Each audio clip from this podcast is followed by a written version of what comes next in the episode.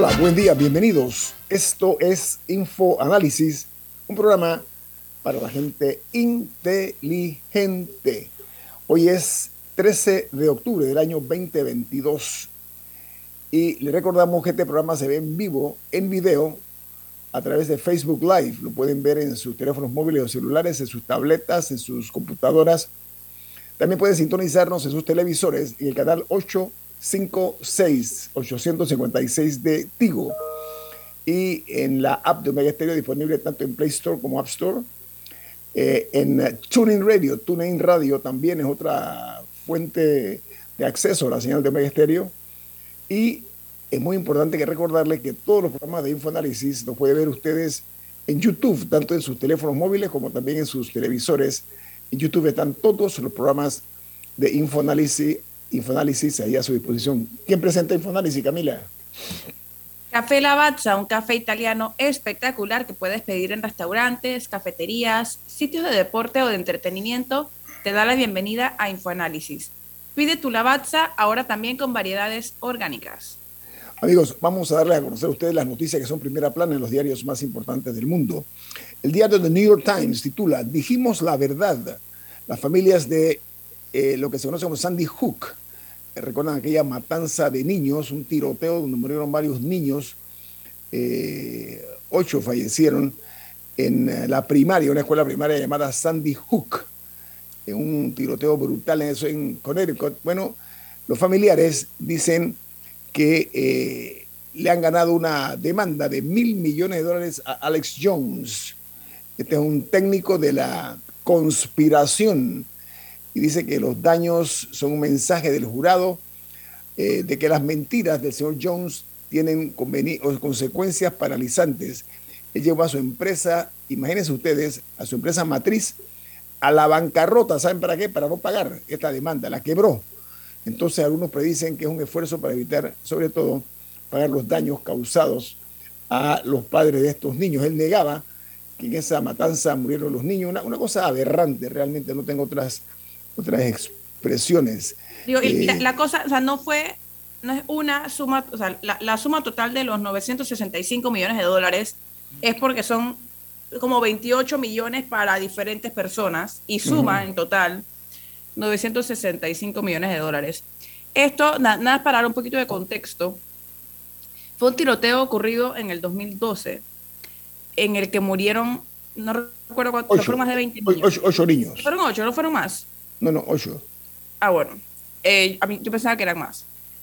Eh, pero entonces, el, el, detalle es que Alex Jones utilizó su plataforma para decir que ese tiroteo nunca había pasado, que los padres habían contratado actores para que se hicieran pasar porque eran hijos de ellos, y que algunos nunca habían tenido hijos. Eh, y hay seguidores de él que acosaron a estos padres que tras que estaban pasando por el trauma de perder a un hijo, y estamos hablando de niños como de seis años, seis años, que tras que perdieron a sus hijos tenían a esta gente negando que sus hijos existieron o diciendo que ellos habían mentido y que era toda una conspiración para quitarle las armas a los estadounidenses. Entonces, diez años después, Alex Jones está enfrentando las consecuencias de, crear esa conspiración. La empresa se llama InfoWars, es, es el nombre de la compañía. Bueno, el Washington Post titula, trabajador de Donald Trump le dijo al FBI sobre eh, la mayor cantidad de cajas de Mar-a-Lago por una orden del expresidente. Dice que la descripción del, eh, del testigo están respaldadas por imágenes de cámaras de seguridad y ofrecen evidencia clave del comportamiento del expresidente mientras los investigadores buscaban la devolución de los, eh, de los volúmenes de, la, de los secretos del gobierno estadounidense. El Wall Street Journal, el diario de los negocios, su principal noticia es cómo la estrategia ucraniana está dando vueltas alrededor de las pesadas Fuerzas Armadas de Rusia. Dice que las operaciones militares clásicas y la ágil toma de decisiones en el campo de batalla están explotando la incompetencia y el mando de arriba hacia abajo de las fuerzas rusas. En Chile ha sido condenado a 12 años de cárcel el carabinero que dejó a una mujer ciega durante las protestas del año 2019. La víctima, una mujer de 39 años, ocupa hoy un escaño en el Senado desde el mes de marzo pasado. ¿Y saben qué? Ella dijo, ni 100 años de prisión o de cárcel para este hombre van a reparar el daño que causó al dejarme ciega. Mientras en Salvador el presidente Nayib Bukele anuncia que en unos días iniciará la, reconstrucción de toda la infraestructura vial dañada y el edificio también por la tormenta tropical Julia. Por su parte, eh, las naciones occidentales envían armas defensivas a Ucrania para contrarrestar los ataques rusos, incluso con las armas de la era soviética. Los ucranianos eh, se han defendido con creces, pero los bombardeos de esta semana han provocado eh, llamadas para, para equiparlos a los ucranianos mucho mejor. Mientras eh, una noticia que se genera en Nicaragua, pero en Guatemala, es que la infraestructura y el sector agropecuario o agrícola fueron los más perjudicados por el ciclón tropical Julia, mientras el Ministerio de Educación de ese país anuncia la reanudación de las clases. En ah, América Latina eh, se anuncia por parte eh, de organismos internacionales que la América Latina está sufriendo la mayor pérdida de los pobladores eh, o de las poblaciones de vertebrados en el mundo. El 94%, 94% de las poblaciones de vertebrados se han perdido en la región de América Latina. Eso es una, eso una barbaridad. Eh, por su parte, en China, el matrimonio entre personas del mismo sexo es ilegal, pero ¿saben qué? Las parejas pueden casarse a través de Zoom en el condado de Utah y dice que es uno de los condados más conservadores de los Estados Unidos. Imagínense ustedes, han recurrido a los chinos, los Estados Unidos, a Utah. Todo el mundo sabe que en Las Vegas eh, también se casa la gente, pues hay incluso cuentos acerca de ese tipo de matrimonios. Y en Colombia, la Contraloría General de la Nación tomó la decisión de eh, una decisión de fondo en torno a la corrupción de constructora Odebrecht en Colombia. Dice que ellos eh, lograron un jugoso contrato de 177 mil millones de dólares en total y que el FBI, el Federal Bureau de Investigations de los Estados Unidos, estaba preguntando por el caso. Significa esto que para efectos de Colombia, no sé si en Panamá, los Estados Unidos están muy pendientes a través del FBI de lo que está ocurriendo con Odebrecht. En Colombia había estado muy tapadito, como en México. Ya en México se destapó también el caso de Odebrecht, en Panamá también y ahora en Colombia, después que la habían tenido la Procuraduría anterior tapadita. En Costa Rica dice que 1.800 patineteros fueron todos eh, multados durante el mes de septiembre porque circulaban por las calles de eh, la capital de Costa Rica y otras ciudades. La Policía de Tránsito decomisó un promedio de siete patinetas diarias, cuyos dueños tendrán que pagar 24 eh, mil eh, colones a las autoridades. Aquí en Panamá ya se ve una proliferación de, de estas patinetas. sin embargo, los patineteros, por lo menos yo he visto, la mayoría andan por las aceras Así que en Panamá hay que tomar las, medidas correspondientes porque están creciendo de una forma exponencial. Mientras en Argentina, los empresarios alertan por la fragilidad de la economía y la falta de inversión. Dicen los organismos empresariales, el país está muy enfermo y llaman a buscar consenso. Recuerden que hay una disputa entre el presidente Fernández y la expresidenta y actual vicepresidenta de él, Cristina Fernández, casualmente viuda de Kirchner. Hay una guerra algunas veces soterradas, otras veces a la luz del sol. Mientras en México se firma un acuerdo migratorio con los Estados Unidos que reabrirá a, a los venezolanos expulsados la posibilidad de conseguir 60 mil visas de trabajo. Dice que la SEGOV, que es la Secretaría de Gobierno mexicana, detalló que el gobierno de los Estados Unidos respondió positivamente a la solicitud del presidente Andrés Manuel López Obrador de México de eh, aumentar sustancialmente la movilidad laboral con 65 mil nuevas visas de trabajo y también el acceso de 24 mil venezolanos a los Estados Unidos. Eso, es un tema, eso es un tema que va a impactar a miles de venezolanos, particularmente los que en este momento están cruzando el tapón del Darién. Y es algo que creo que deberíamos ahondar un poco en el próximo bloque. Seguro. Sí, porque el tema este está muy caliente. Eh, ya los Estados Unidos y México logró eh, su propósito. López Obrador eh, accionó por eso. ¿no? En Perú, el Ministerio Público considera que los hermanos de la primera dama podrían recibir hasta 16 años de prisión, una pena de 16 años de cárcel. Dice que por su parte una ministra ha presentado una denuncia constitucional contra el fiscal general de la Nación que llegó que este, eh, eh, a que denunciara a Pedro Castillo, que es el presidente del país que se tambalea aparentemente desde hace mucho rato.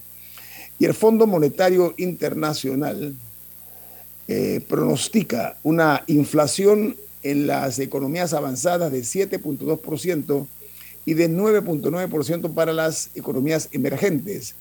Y advierten los, los analistas del Fondo Monetario Internacional que lo peor está por venir. Esta es una advertencia que está hablando el FMI y la proyección que tiene para el año 2023, para el próximo año, que está aquí a la vuelta de la esquina.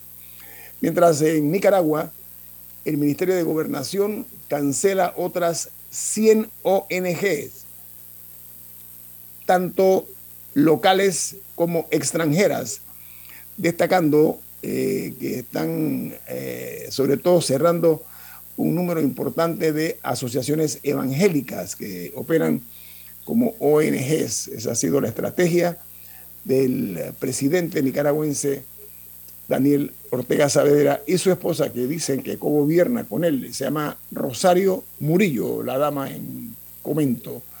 Bueno, aquí llegamos al final de las notas internacionales. Vamos a regresar con un distinguido invitado aquí en Infoanálisis para analizar varios temas de la situación de nuestra patria. En breve aquí en Info Análisis, este es un programa para la gente inteligente.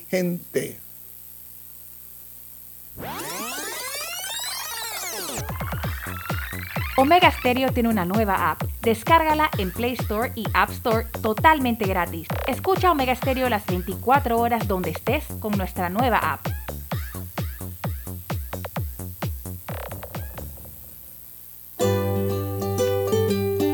En la vida hay momentos en que todos vamos a necesitar de un apoyo adicional.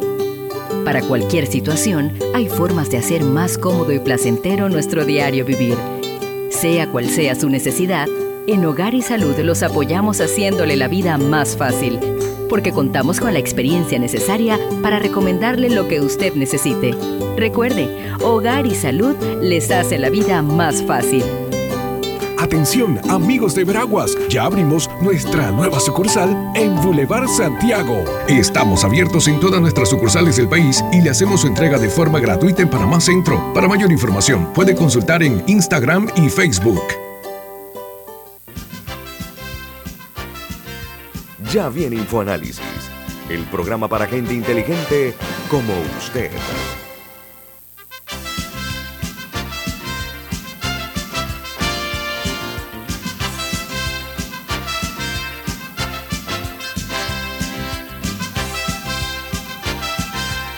Mira, usted tiene un mensaje importante. ¿De qué se trata? En Banco Aliado te acompañan en tu crecimiento financiero. Ahorra con tu cuenta Más Plus, mejorando el rendimiento de tus depósitos. Banco Aliado, tu aliado en todo momento. Puedes visitarlos en su página web bancoaliado.com o seguirlos en sus redes sociales como arroba Banco Aliado. Banco Aliado, tu aliado en todo momento. Amigos de Infoanálisis, esta mañana tenemos como invitado a lo que denominamos nosotros un cuarto bate de la política, un hombre que analiza muy bien la política, que además es abogado, es financista, economista eh, y amigo de esta casa. Estoy hablando de Javier Martínez Hacha. Javier, buen día, bienvenido, ¿cómo está usted? Buenos días, estoy muy bien, gracias. Y buenos días a todos tus oyentes y a los panelistas. Gracias. Eh, Javier, en los últimos tres días, el presidente de la República, Laurentino Cortizo Cohen, ha realizado una media decena de cambios, para ser más preciso, seis, seis cambios en su equipo. Por ejemplo, ayer designó eh, a un señor de nombre Fernando Castillero en el Viceministerio de Trabajo y Desarrollo Laboral, al señor Alexis Pineda eh, a cargo de lo que es el Viceministerio de Desarrollo Agropecuario, al señor Carlos Roñoni, director general del IMA, y a Alonso Filos como administrador general de la Autoridad de Aseo. Son los últimos cambios. Estos proviene de la forma como salió de la, del equipo de gobierno la señora, hoy ex canciller Erika Moines. la opinión de no pocos analistas políticos eh, no ha sido suficiente los cambios que ha hecho el presidente, tomando en consideración que esa es su prerrogativa, está en su derecho de nombrar y de destituir a quien a bien tenga dentro de su equipo de gobierno, hay que poner eso por delante. Pero es que me dicen que hay otros ministros que también están obstaculizando sus buenas intenciones.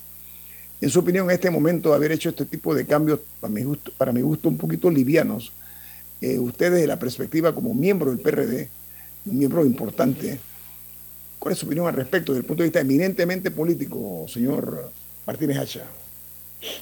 Bueno, empiezo por decir y reafirmar que es una potestad del presidente de la República nombrar y, pedirle a ministros que cesen en sus funciones. Por tanto, eh, él es el que mejor conoce la situación eh, del país, es el, ciudadano más informado en todo sentido. Eh, y, yo creo que en, en, este momento se está pensando también ya en el año preelectoral que es el 2023 todo empieza por el cambio en la Cancillería, que se agradece el trabajo de la Canciller, y, no obstante, eh, toca decirlo de forma objetiva que la obligación de todo gobierno es tratar de reelegirse en las próximas elecciones, cosa que es muy difícil, lo sabemos. Entonces yo creo que el, gobierno está tratando de mover, según su criterio, según su mejor análisis, las fichas dentro del gabinete para encontrar un equipo que trabaje en coordinación con las aspiraciones políticas eh, de todos los que por el partido sean eh, llamados a representar la bandera del PRD en las próximas elecciones. Coincido contigo de que, que sí, que creo que hay carteras que ameritan eh, un revulsivo y no voy a decir nada nuevo. Yo siento que, que el MOP, con toda la consideración al ministro Sabonge, no ha estado a las expectativas, no ha cumplido con, con lo que la ciudadanía espera. Y, sí, creo que el presidente eh, tiene la información tiene eh, los datos para conocer mejor que nadie por qué sí o por qué no el señor Samonge sigue allí. La expectativa política es que el PRD, dentro de una cartera importante como es el MOP, debería tener una eh, estrategia de, digamos, inversión pública importante y sobre todo resolver los problemas diarios de la ciudadanía en las diferentes infraestructura del Estado. Eso hasta este momento no se está cumpliendo. Y no soy yo que lo, que lo dice, lo han dicho personas importantes de este país y de mi partido también. Ahora, eh, señor eh, Martínez Hacha, también yo como ciudadano estoy de acuerdo. Yo creo que el señor ministro de Obras Públicas, Sabonge, es eh, un lastre, una carga ¿Por qué razón? Porque el Ministerio de Obras Públicas, para lo que entienden la política desde la perspectiva de la parte de ejecuciones y de resolver problemas, el MOP es tal vez de los más importantes. Y no hay que ser eh, eh, demasiado observador para percibir que las calles de Panamá y de la red vial, estoy hablando de la red vial principal, que es la carretera panamericana, está en una situación ruinosa, ruinosa, no tengo otro término para describirla. Y, yo pretendo eh, siempre eh, hacerlo de una forma objetiva, es una vergüenza, como era la recolección de basura, igualito, el mismo problema, con la agravante de que el pues no ha hecho muy poco eh, a la hora de, de cuantificar resultados, lo que estoy hablando yo, ¿no, Camila? Bueno, es que para agregar a eso, con estos cambios, o sea, nos han dicho quién entra al equipo de gobierno, a quienes mueven, pero faltó decir quiénes se van. Aparte de la canciller Moinés, también con, hubo, otros, otras dos salidas. Una es de Pedro Castillo, que que fungía como director de la autoridad aseo o administrador, no sé cómo es el, título. Y ahora ahí está, no, no, recuerdo, no recuerdo su nombre, pero ahí, o sea, ahí se, se, puso a una nueva persona. Y también salió Carlos Alfonso, Se llama Alonso Figueroa. No creo que... No, Filos, Filos. No, no, Alfonso, disculpe. es el nuevo administrador de la autoridad de aseo. Y también sacaron a Carlos Mota, el exdiputado, que estaba como director de Lima, y él fue reemplazado por el que era viceministro del MIDA. Ahora, Pedro Castillo haya recibido una gran cantidad de críticas por lo, y no hay otra manera de decirlo, asquerosa que está la ciudad, llena de basura. Eh, a él venía rato acumulando críticas y siempre había una excusa que es que no había camiones, pero entonces se alquilaban unos camiones, entonces eso como que se dañaban o no sé qué pasaba. Y de Carlos Mota, la imagen que me viene a la cabeza, no sé si recuerdan un incidente que ocurrió en la mesa de diálogo, en la que él se paró molesto y, se fue, y que la moderadora le decía, usted no se puede ir, y él se alargó de todas maneras. Esos son dos funcionarios que salieron y que han sido reemplazados. Ahora, no sabemos si han sido colocados en otros puestos, como suele suceder, pero por lo menos en esos dos puestos de mando ya no están. Oiga, don Javier Hacha, Martínez Hacha, a ver, hay un desbordamiento delincuencial en Panamá. Usted fue eh, eh, director del Consejo de Seguridad, que no es poca cosa. ¿eh? Estuvo al frente de esta institución que vela, vela por la seguridad no únicamente de nosotros como ciudadanos, sino del país también. Hay que verlo en ese contexto. hay una sarta de, epítetos en cuanto a lo que está ocurriendo, porque se está dando una serie de asaltos en una forma muy rápida, pero con técnicas cada vez más eh, eh, sofisticadas. Ayer, después de haber perdido eh, el, control de la seguridad en tres bancos del Estado y uno, uno privado, ayer se asaltó una joyería en plena luz del día en una vía muy transitada y un barrio también de mucho movimiento como es o barrio. Unos se disfrazaron de musulmanes, otros dos como trabajadores del departamento de aseo. Ante esta ola de asaltos de comercios y de negocios, ¿qué considera usted que es lo oportuno, usted como exdirector del Consejo de Seguridad, señor Martínez Hacha? Ah, es, es preocupante. No obstante, yo tengo que hacer un matiz. Eh, mm, los retos hoy no son los retos de hace 15 años. Puedo, puedo hablar, y repito, eh, el, no manejo información de inteligencia porque eso es eh, un ciclo cerrado del gobierno. Eh, lo que sí te puedo decir es que tenemos demasiados policías en puestos administrativos. Yo creo que casi un tercio están en puestos administrativos. Eh, y para, si tú quieres dar seguridad a las ciudades, la policía tiene que estar en la calle. Tienen que incrementar las rondas, tienen que incrementar el presupuesto, tienen que extender la cobertura las 24 horas. Y, y, si tienes, creo que son 20.000, 21.000 mujeres y hombres y un tercio más o menos está en puestos administrativos, pues realmente tienes eh, 14.000. Y si sumas las 24 horas, no tienes suficiente, suficiente para cubrir sobre todo eh, las, los puntos o las áreas más estratégicas del país. Ese es un, análisis muy sencillo. Y, lo otro, yo creo que esto se debe combatir con tecnología, con información y con inteligencia, como usted muy bien lo dice. ¿no? Eh, a partir de allí, eh, el presidente debe convocar a, a su gabinete de, de seguridad y entender que eh, los delincuentes van muy rápido en cuanto a sus formas de proceder y la ciudadanía, el gobierno, eh, inclusive, inclusive las compañías de policías privadas o de seguridad privada, mejor dicho, deben establecer un, esquema, una estrategia para trabajar juntos. Pero simplemente con poner más policías en la calle, se notaría, se notaría que hay más seguridad y por supuesto bajaría, bajaría el asunto de la delincuencia. Y lo importante es que estos, esto, esto eh, no es droga, estos son delincuencia, eh, eh, robos con, con violencia, y, eso hay que taparlo de una vez y, por supuesto, someter a los delincuentes a todo el peso de la ley. ¿Cómo mandarían una señal refulgente, notoria a la nueva forma esta de estar eh, inquietando a la sociedad, que es mediante el asalto a bancos y ahora joyerías. ¿Qué, cree usted que se podría hacer, eh, señor Martínez Hacha? mire, a las fuerzas y cuerpos de seguridad hay que agradecer el esfuerzo. Pero te repito, eh, Nieto, no hay suficientes policías para cubrir todo el país. En las calles. Porque están, eh, sí, están muchos en puestos administrativos. Y, Rubén creo que lo ha mencionado varias veces. Tenemos demasiados comisionados y, subcomisionados. Nosotros lo que tenemos que tener son oficiales en la calle, vigilando, coordinando, estacionando estrategia, preveniendo.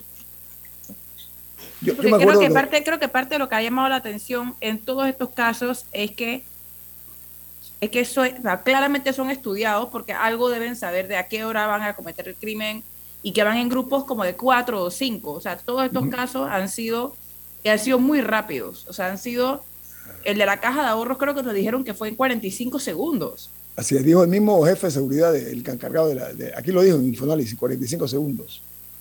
O Un ejemplo claro de lo que se queda pensando si, si se va a volver como la nueva moda de, de, de asalto el último asalto fueron filmados, ¿verdad? Eh, vestidos. ¿Cómo es posible que están filmados, que se da el asalto, se da la alerta del asalto y se escapan? Si hay cámaras, porque no hay policías en la calle. Y un área como esa, eh, un área como esa... Eh, eso, eso, refuerza lo que yo te digo. No hay presencia en las calles, presencia suficiente, porque hay que agradecerle a los señores policías, a los hombres y fuerzas de seguridad del país, el esfuerzo, la dedicación que, que hacen en beneficio de toda la sociedad pero no son suficientes en la calle. Pero ese modus operandi hay que comenzar a, analizarlo profundamente, señor Martínez Hacha, porque esa es la forma, entiendo yo, como que hay que, hay que ver esto, porque ese modus operandi aparentemente está bien estructurado por la forma como han hecho las cosas, ¿no? Eh, los operativos, como se han dado, no sé si ese es el término o la, la estrategia que han aplicado, ¿no? Tengo un corte comercial. Sí, sí, Y, en eso el señor Pino, el ministro de Seguridad, hace un gran esfuerzo, se está luciendo en el combate a la droga, pero si tú tienes un recurso humano limitado, eh, tú no puedes cubrir todo el país. Entonces hay que poner más policías en la calle y entender que eh, el esfuerzo principal en estos momentos, donde la delincuencia está en la calle, es en la calle. Mire que usted dice una cosa, eh, yo acabo de tener un, un, recuerdo aquí en más de una ocasión el, ex general Rubén Darío Paredes, general retirado, él decía que cuando, en la época de ellos, los oficiales andaban en patrulla. Recuerdo eso como, recuerda Murga, eh, aquí lo dijo varias veces el, el, general Paredes e incluso algún otro oficial de la entonces Guardia Nacional, decía que ellos, siendo oficiales, andaban en, radio patrulla, se le denominaba, eh, eh, y que andaban por las calles haciendo calle. Así que esta es una cosa que hay que tomar en cuenta y es verdad, poner más policía en la calle es lo que hay que hacer, incluidos oficiales que estén más en las calles y menos en las oficinas. Vamos al corte comercial. Esto es Info Análisis, un programa para la gente inteligente. Omega Stereo tiene una nueva app. Descárgala en Play Store y App Store totalmente gratis. Escucha Omega Stereo las 24 horas donde estés con nuestra aplicación totalmente nueva. Dale mayor interés a tus ahorros con la cuenta de ahorros Rendimax de Banco Delta.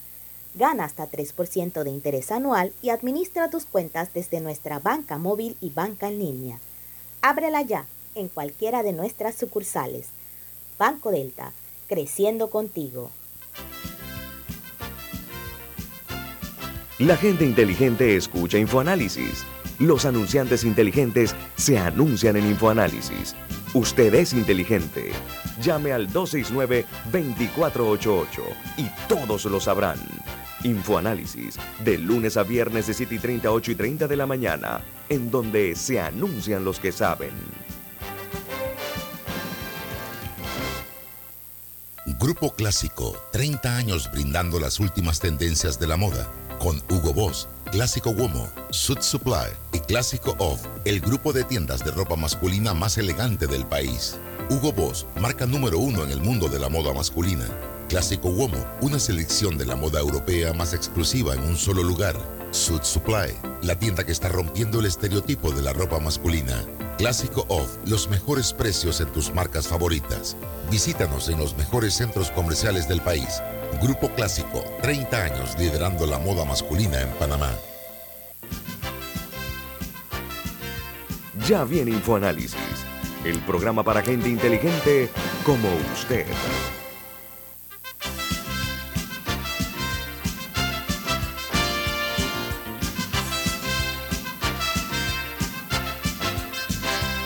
Pues, sí, permiso, don Javier Martínez Hacha, nuestro invitado esta mañana. Oiga, ahí ah, entremos al terreno político, que usted lo domina muy bien. A ver, el, parte del problema que hay a veces, si lo quiero adelantar, es que en algunos partidos políticos entienden la lealtad como un acto de sumisión irrestricta. Hay quienes no les gustan las autocríticas y eso es poco saludable en cualquier partido. El PRD es un partido que es el más grande, cuantitativamente hablando. Miren, subrayo, cuantitativamente, en cantidad. Porque eh, ha inscrito recientemente en medio de una crisis que había 51 eh, mil nuevos adherentes. Y eso en la contabilidad lo lleva a 727.666 eh, adherentes o, gente inscrita en el partido, que no implica victoria en las elecciones. Eso está escrito. Es más, está demostrado por el propio PRD, se ha demostrado que siendo el partido más grande, ha recibido derrotas muy significativas. La pregunta mía eh, para don Javier Martínez Hacha, entendiéndose que el PRD tiene hoy más que nunca eh, una serie de eh, voy a usar a ver, si busco una fórmula más benigna, diría yo, señores feudales. Muchos de ellos están en la asamblea, que son los que están dirigiendo el partido y que están chocando con el presidente de la República en forma muy severa. Cada uno tiene la forma de manejar su casa, pero hay un desbordamiento en ese sentido. Señor Martínez Hacha, el hecho de ser gobierno implica que la gente por la necesidad que se está viviendo, las inmorales condiciones de pobreza que hay en muchos casos en Panamá, lleva a la gente a buscar trabajo y ven el gobierno de turno como una agencia de empleos. Esa es la realidad idiosincrática de nuestro país. El hecho de ser tan grande el PRD es una garantía de que va a, poder ganar las elecciones en el 2024, señor Hacha, con sentido autocrítico, si a bien tiene. Por supuesto que no. Sí, de hecho ya hemos tenido varias elecciones en democracia y hemos sido el partido más grande y hemos perdido y también hemos ganado. Eso no garantiza nada. Hombre, el PRD si quiere tener una oportunidad de, mantener el poder en el 2024, tiene que tener un, ejercicio este último año, en el 23, muy eficiente en cuanto a inversión, creación de empleo, en cuanto a transparencia y sobre todo en cuanto a unidad, porque tú lo has comentado, todos sabemos que aparentemente hay una pugna entre la Asamblea y el Ejecutivo. Eh, y el Ejecutivo, el presidente, es el que debe eh, ser el líder del país y sobre todo el líder del partido. Entonces, eso es un tema que pienso yo que se debe subsanar o de otra forma vamos a tener serios problemas en, en, presentar un partido cuestionado de cara al 2024. Ahora, Javier, una de las características de la democracia es que ningún gobierno ha repetido ningún gobierno ha repetido en democracia. Pero eh, hablando del PRD, y no porque yo sea PRD, eh, existe la posibilidad de que lo que está ocurriendo en Panamá, el PRD pueda repetir, independientemente de que la gestión del, gobierno le guste, a, pero la gente eh, eh, tiene, ve, la posibilidad eh, y la fortaleza de, del PRD como una posibilidad real de que pueda eh, repetir. Porque el PRD se caracteriza porque una cosa es el gobierno y otra cosa es el partido. Y, y, eso y se está viendo ahora, ahora, mismo en la, en la Asamblea.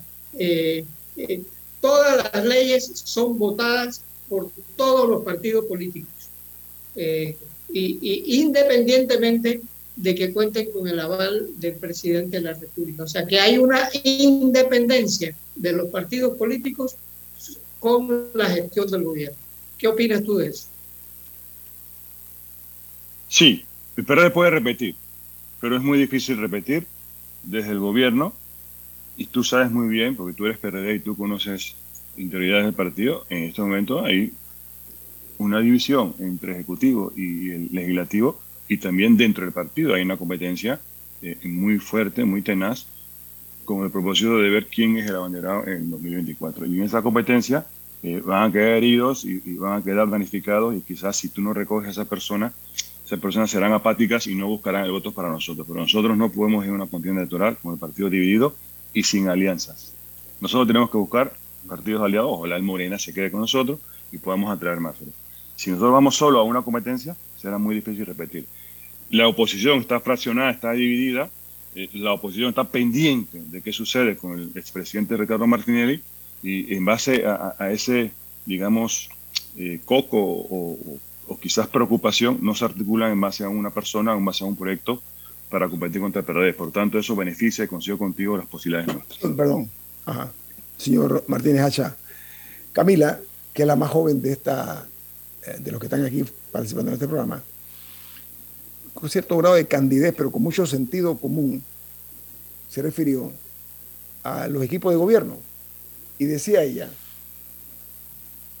que no se siente que hay en este gobierno, y ya se está demostrando, el presidente ya lo ha entendido aparentemente, no hay un equipo de, uso un término de béisbol de las grandes ligas.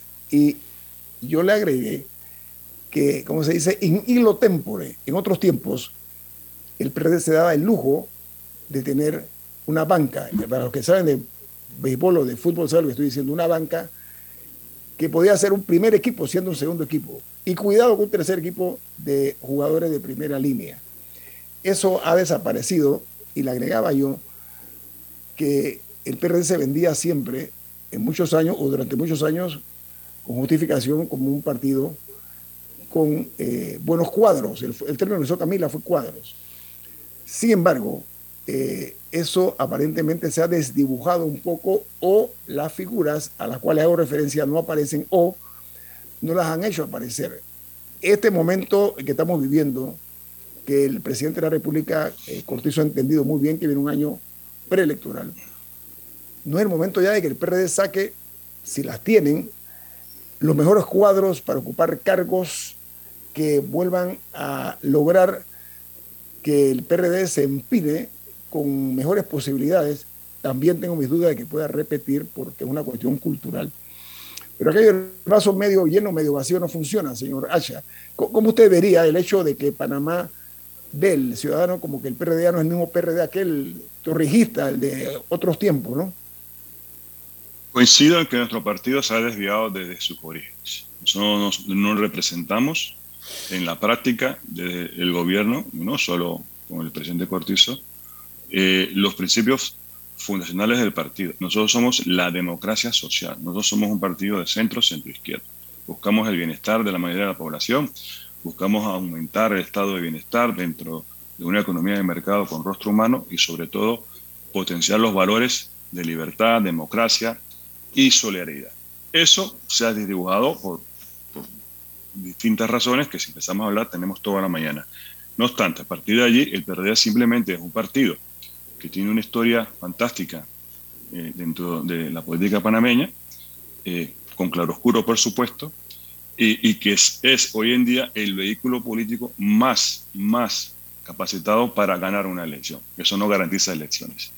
Eh, con respecto a que, a que no están los mejores cuadros, mire, yo quiero, yo quiero de verdad y, tú y yo hemos hablado y a veces me siento insatisfecho porque sí, eh, considero, por ejemplo, que no es posible que el turismo todavía eh, esté por debajo de los niveles de la pandemia, cuando otros países en el área ya están por encima del nivel de la pandemia. Entonces ahí tenemos un serio, serio problema de eh, gestión del turismo en el país y yo he criticado la forma como el Ministerio de Turismo ha manejado, la Autoridad del Turismo ha manejado la recuperación de la pandemia. Dicho eso, este gobierno, a los siete meses de gestionar el país, se encuentra en una pandemia mundial. Y una crítica al gobierno son malos comunicadores. Si usted analiza los países en Europa, en el continente, en Asia, Panamá debe estar dentro de los cinco o diez primeros que mejor, mejor hizo la campaña de vacunación. Reconocido, la población. Pero no, en Panamá no se, no se dice eso. Creo que tenemos una de las poblaciones más altas de personas vacunadas con dos y tres dosis. A nivel mundial, estamos por encima de Japón, por encima de Alemania, por encima de Estados Unidos. Eso es un gran logro del presidente Cortizo de este gobierno y del PRD. pues no se dice.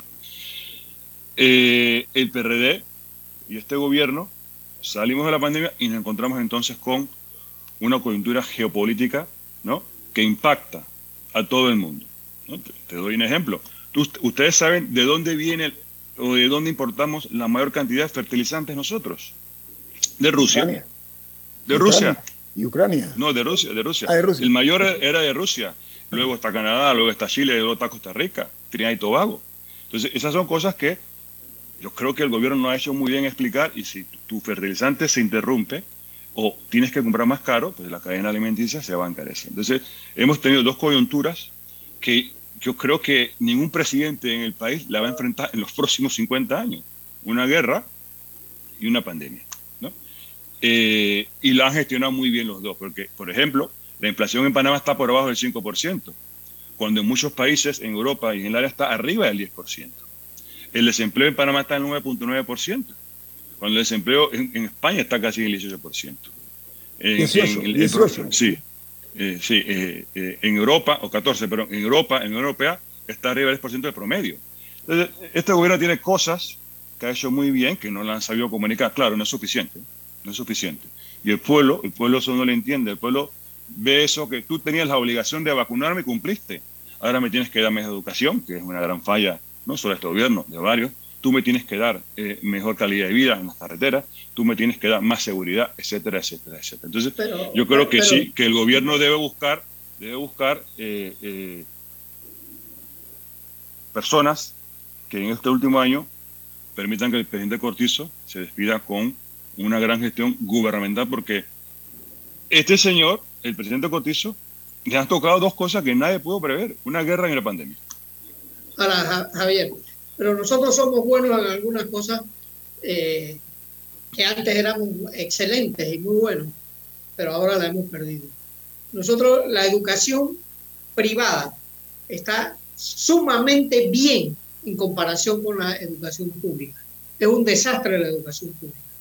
Eh, ya, ya, ya, no se puede decir eh, escuelas modelos como el Instituto Nacional, como la Normal de Santiago, donde yo El nodo, el nodo.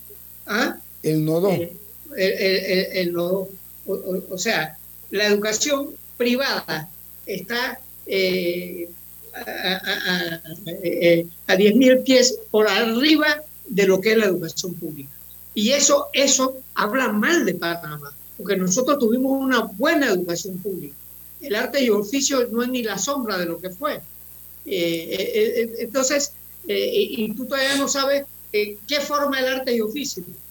Todavía, todavía no lo sabes. Y tiene unas instalaciones bellísimas. el Instituto Nacional de Agricultura, y, así sucesivamente. la educación pública y, y, no hay manera de que un ministro de Educación explique por qué la educación pública está tan mal. Sí, sí, sí es, cierto. Eh, lo que pasa es que eso mantiene la mediocridad entre la gente, entre los panameños, nos hace menos competentes. Somos incompetentes en muchos rubros. Y como decía Javier, no estamos atrayendo la inversión eh, privada a Panamá y el turismo está muy por debajo de República Dominicana, por poner un ejemplo de México ni hablar, y de otros países, incluso Costa Rica. Eh, se vende mejor que nosotros. Viene más aquí en Info Análisis. Este es un programa para la gente inteligente.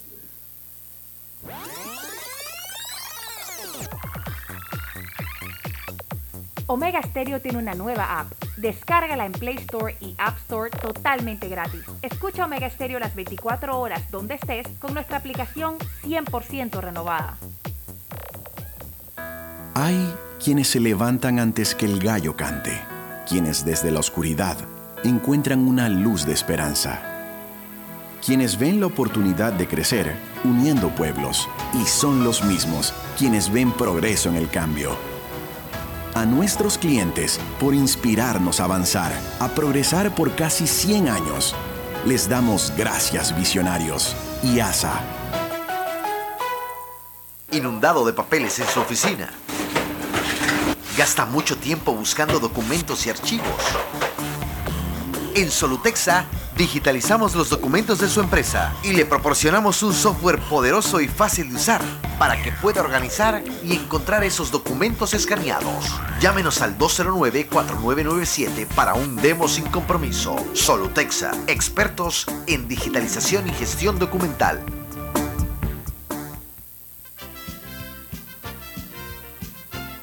La gente inteligente escucha InfoAnálisis.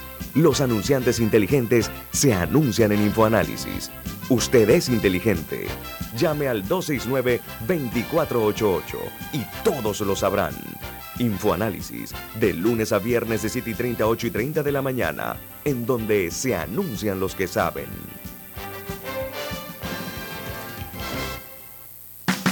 Arrancó el proyecto Censal con la prueba tecnológica. Del 18 de septiembre al 15 de octubre estaremos midiendo nuestras plataformas tecnológicas, flujo de procesos y el desempeño de nuestro talento humano. Hagamos de los censos década 2020 todo un éxito. La prueba tecnológica la haremos en ciertas áreas de Tocumen, Capira y en todo Altos de los Lagos en Colón. Recuerda, del 18 de septiembre al 15 de octubre llevaremos a cabo la fase presensal, porque uno a uno hacemos grande a Panamá. Hay quienes se levantan antes que el gallo cante, quienes desde la oscuridad encuentran una luz de esperanza, quienes ven la oportunidad de crecer uniendo pueblos y son los mismos quienes ven progreso en el cambio. A nuestros clientes por inspirarnos a avanzar, a progresar por casi 100 años. Les damos gracias visionarios y ASA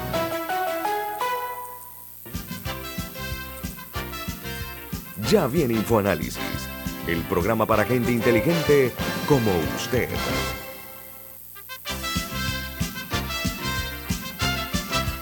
Bueno, estamos platicando esta mañana con el empresario, eh, abogado, economista Javier Martínez Hacha. Vamos a darle un giro a la conversación, don Javier.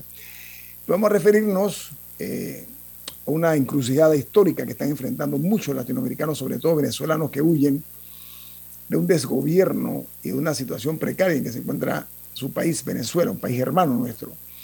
Hay eh, ignominiosas situaciones por las que están eh, pasando estas personas de alto riesgo, pero sobre todo con objetivos inciertos. No sabe qué les espera después de cruzar este tapón del Darién de Panamá.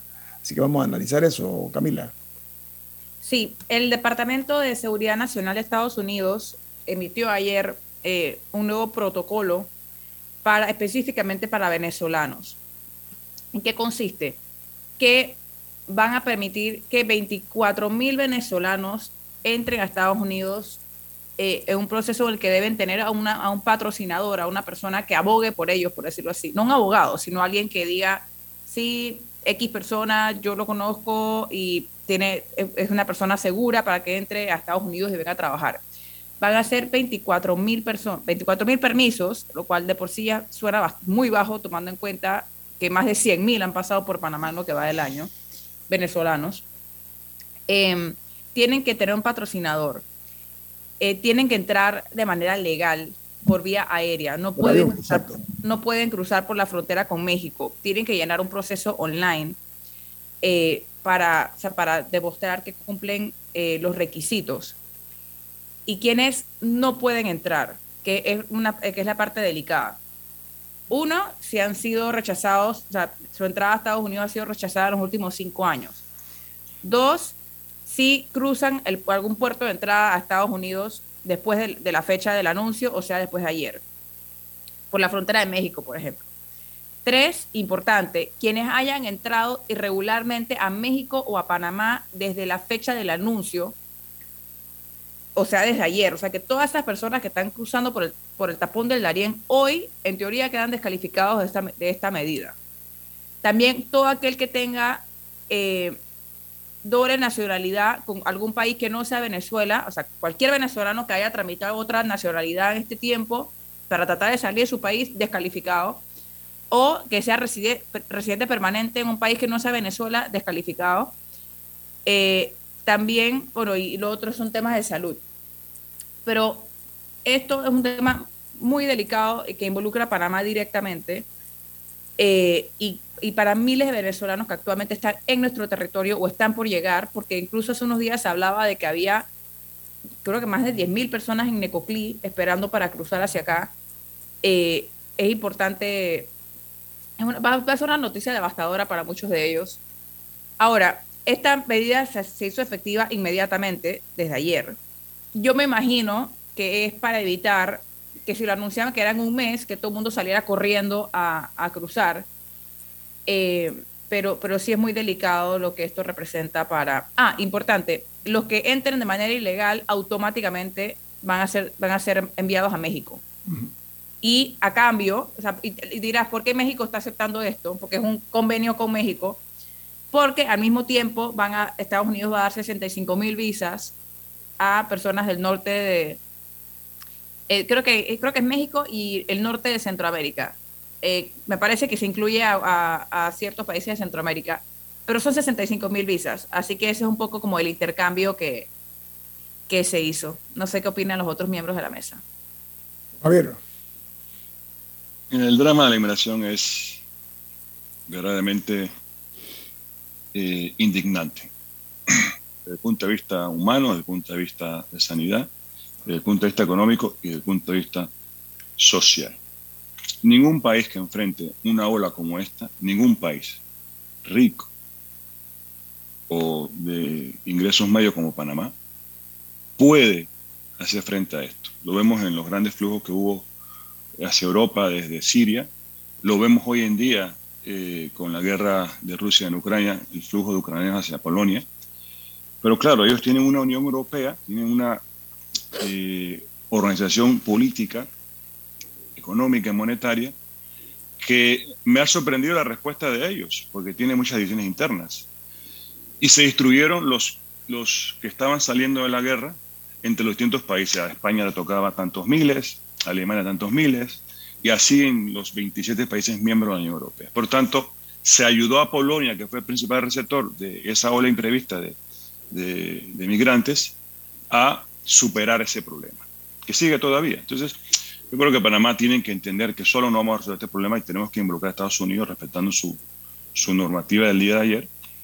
Pero si ellos quieren que no lleguen allá, tienen que ayudarnos aquí. Y tendríamos que involucrar entonces a Centroamérica. Si ellos quieren que no lleguen allá, nos tienen que ayudar aquí. ¿Cómo nos tienen que ayudar? Con recursos. ¿Cómo nos tienen que ayudar? Pues quizás también, también recibiendo parte de, esas personas que están saliendo de, Venezuela. Y, y, también Panamá tiene que hacer valer, con todo el respeto, nuestra soberanía. No queremos aquí delincuentes. No queremos aquí personas que vengan a sembrar algún tipo de, de, desasosiego en la sociedad panameña. Pero solo no vamos a poder. Entonces, si no incorporamos a los demás países, vamos a tener una gran crisis eh, humana eh, y lamentablemente los países de Europa se van a dar estos titulares que los panameños somos responsables de esto. Cuando yo te tengo que decir que los peores momentos de, de crisis humana han sucedido en Europa en los últimos 30 años, con la guerra de los Balcanes, eh, con, la, con el, el, el, paso de, de, los africanos hacia Europa. Es decir, esto ha sucedido antes y la forma de reducir eh, la gravedad es actuando en conjunto con los países que se han afectado. Solo no vamos a poder. Javier, eh, Panamá ha sido víctima de un bombardeo y misericordia que nos ha llevado a ser parte de una de lista, unas listas indignantes, desde grises hasta negras, hay el cuestionamiento de que no estamos haciendo lo suficiente de su perspectiva como financista, como economista. ¿Qué opinión le merece eso? Creo que hemos hecho mucho. Creo que también no hemos explicado lo que hemos hecho. Eh, y, solo voy a citar un ejemplo vigente. ¿Dónde está el dinero hoy de las supuestas fortunas más la vida de Rusia? En Panamá no. Está en los países de la OECD. ¿Usted ha visto, aparte de los grandes nombres el dueño del Chelsea, estas cosas, algún tipo de represalia de los centros financieros importantes de Europa. Ninguna. Pero el dinero ruso no está en Panamá.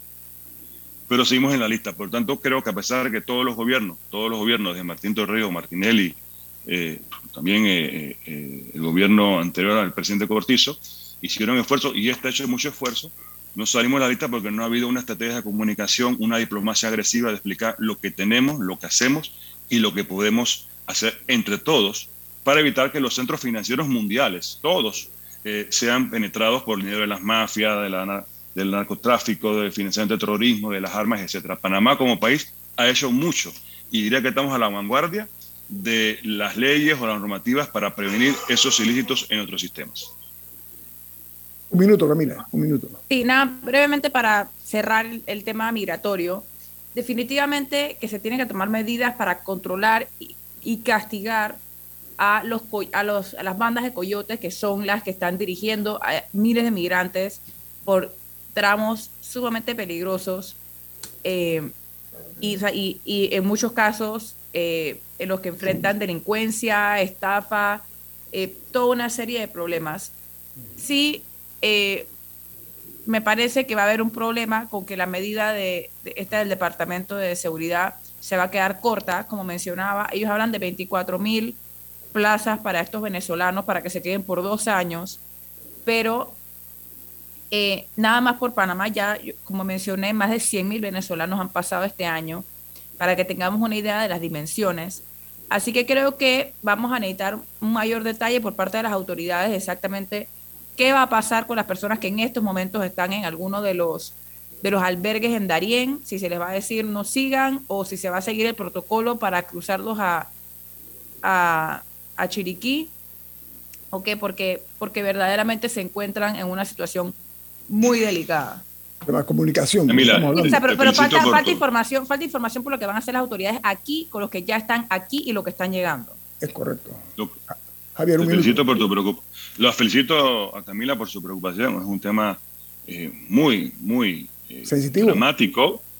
Y, también, mire, lo hago con el ánimo de, llamar la atención, con el debido respeto a nuestras autoridades. Desde el momento en que Colombia y Venezuela, y Venezuela acordaron reanudar relaciones y abrir fronteras, esto se veía venir. Esto se veía venir. Entonces, ¿cómo no nos lanzamos en una ofensiva diplomática a llamar la atención sobre este fenómeno para tratar de amortiguar lo que estamos viviendo ahora.